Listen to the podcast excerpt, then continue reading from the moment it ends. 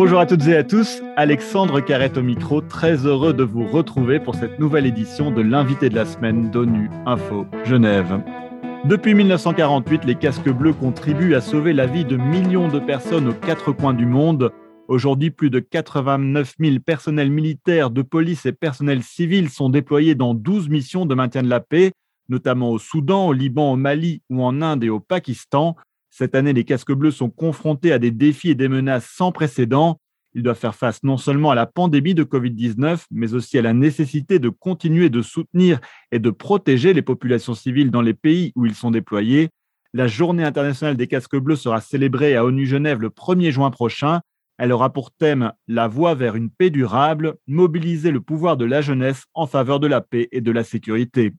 Pour évoquer cette journée internationale, les missions des casques bleus et la place des jeunes dans les missions de maintien de la paix, j'ai le plaisir d'accueillir Laurent Attar-Beyrou, président de l'Association internationale des soldats de la paix. C'est notre invité de la semaine.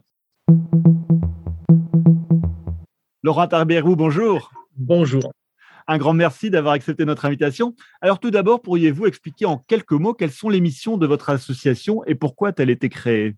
Notre association a été créée donc en 1988. Elle est de droit français, mais euh, tout naturellement, puisqu'on avait servi donc au sein donc du maintien de la paix donc dans le cadre de la FINUL, donc pour bon nombre, et qu'on voulait retrouver donc nos camarades donc à l'étranger et surtout continuer dans la vie civile détachée de nos obligations militaires des activités donc humanitaires donc et aussi donc de plaidoyer pour pouvoir continuer ce travail qu'on avait fait donc sur la paix et pour la paix justement, c'est important de, célébrer la, journée des casques bleus pour euh, mieux faire connaître peut-être les, missions de maintien de la paix auprès du grand public Alors, cette journée donc, est importante pour nous. Pourquoi? Premièrement, parce qu'on l'a voulu. Donc, en 2002, donc, on a obtenu donc, au sein de l'Assemblée générale donc, des Nations unies le vote donc, de cette journée.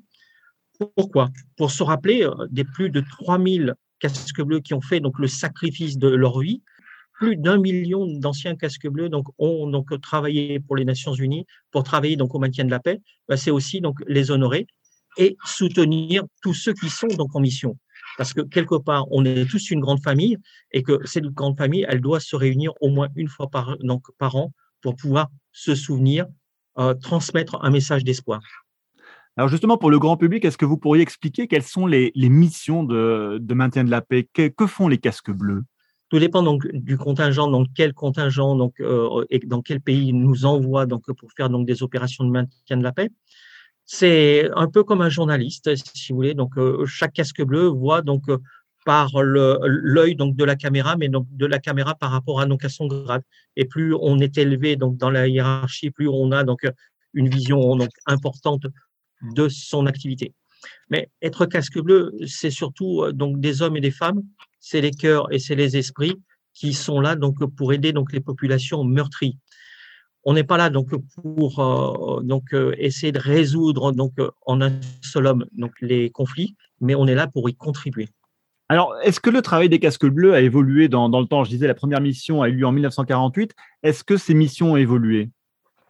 Alors, ces missions donc évoluent tout le temps, puisque à chaque mission, à chaque donc opération, donc il y a donc, euh, ben, donc une résolution donc particulière, donc avec un, ordre donc de mission donc bien particulier. Ça peut être le rétablissement donc d'un pays, ça peut être donc la sauvegarde de la paix, ça peut être la construction, ça peut être l'aide donc aux, aux populations donc les plus meurtries, ça peut être aussi donc le désarmement. C'est très vaste et très complexe. Notre difficulté, c'est que nous sommes donc des hommes et femmes qui servent. On devient donc, en, même en tenant donc notre fusil et en faisant donc, euh, en montant donc notre garde, on devient donc des juristes parce qu'on on doit connaître donc le droit international. On devient des diplomates et des représentants de notre pays et des Nations Unies. On est des militaires parce qu'on a aussi euh, donc des armes, on porte des armes, et en même temps donc on est aussi donc des hommes donc sensibles parce qu'on veut aider et donc euh, on veut donc apporter donc euh, le bien-être aux populations. Alors, je le disais dans l'introduction, euh, cette année est, particulière. Depuis 2020, on doit vivre avec la pandémie de, Covid-19. Comment est-ce que cette réalité a été vécue par les, casques bleus aujourd'hui sur le terrain? Quel est, quel est votre retour par rapport à cette situation? Pour les hommes et femmes qui servent, c'est d'autant plus complexe parce qu'ils ont leur mission. Mais ce qu'on ce oublie très souvent, c'est qu'ils ont laissé donc leurs femmes donc, ou leurs enfants ou donc leur mari ou donc toute leur famille. Le Covid, c'est l'éloignement aussi pour donc les militaires. C'est le confinement. Par exemple, dans certains pays, donc euh, quand ils veulent donc envoyer donc des troupes, c'est pendant un mois et demi avant donc la mission, donc un confinement donc total, coupé donc complètement donc de, la, de leur famille en caserne. C'est aussi des relèves qui se font plus tard. Au lieu de six mois, elles se font à sept mois, elles se font à huit mois. Voilà, c'est ça donc aussi donc le Covid. Et puis euh, il y a une mission de plus parce que les casques bleus aident les populations locales donc à surmonter. Quelquefois, les gouvernements sont donc défaillants à surmonter justement cette crise donc du Covid.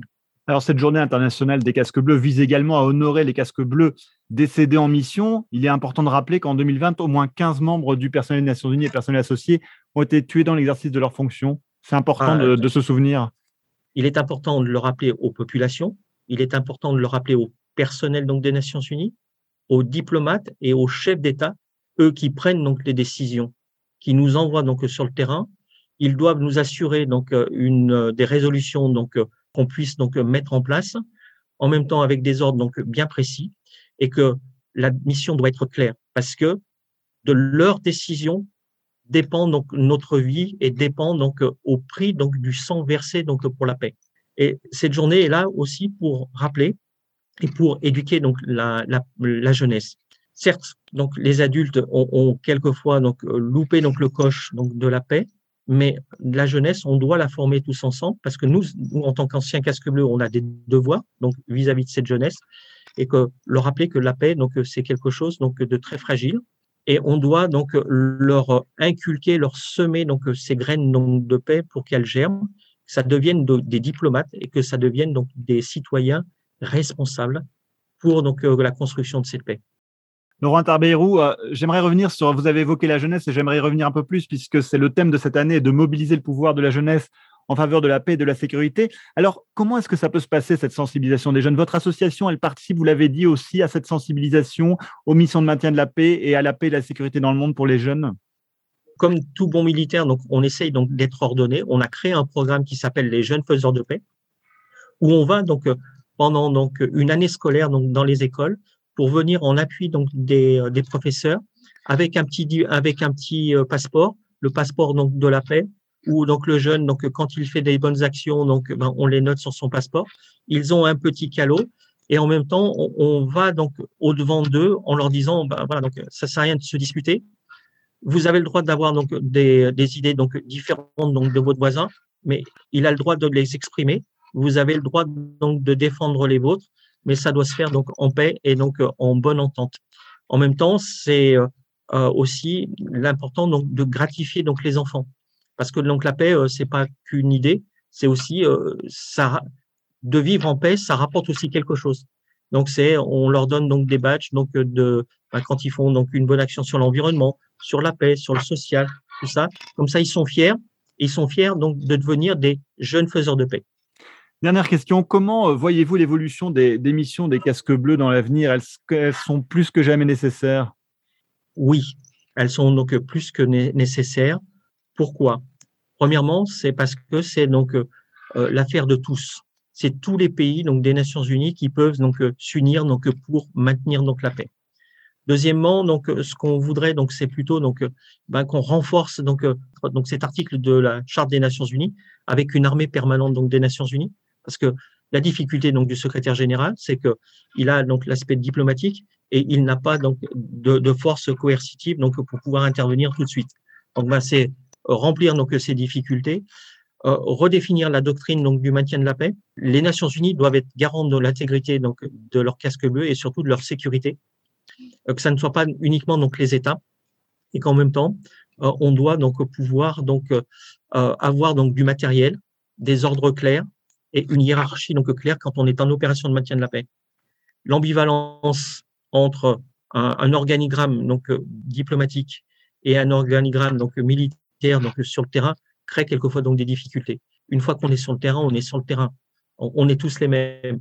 Diplomates ou casque bleu, c'est la même chose.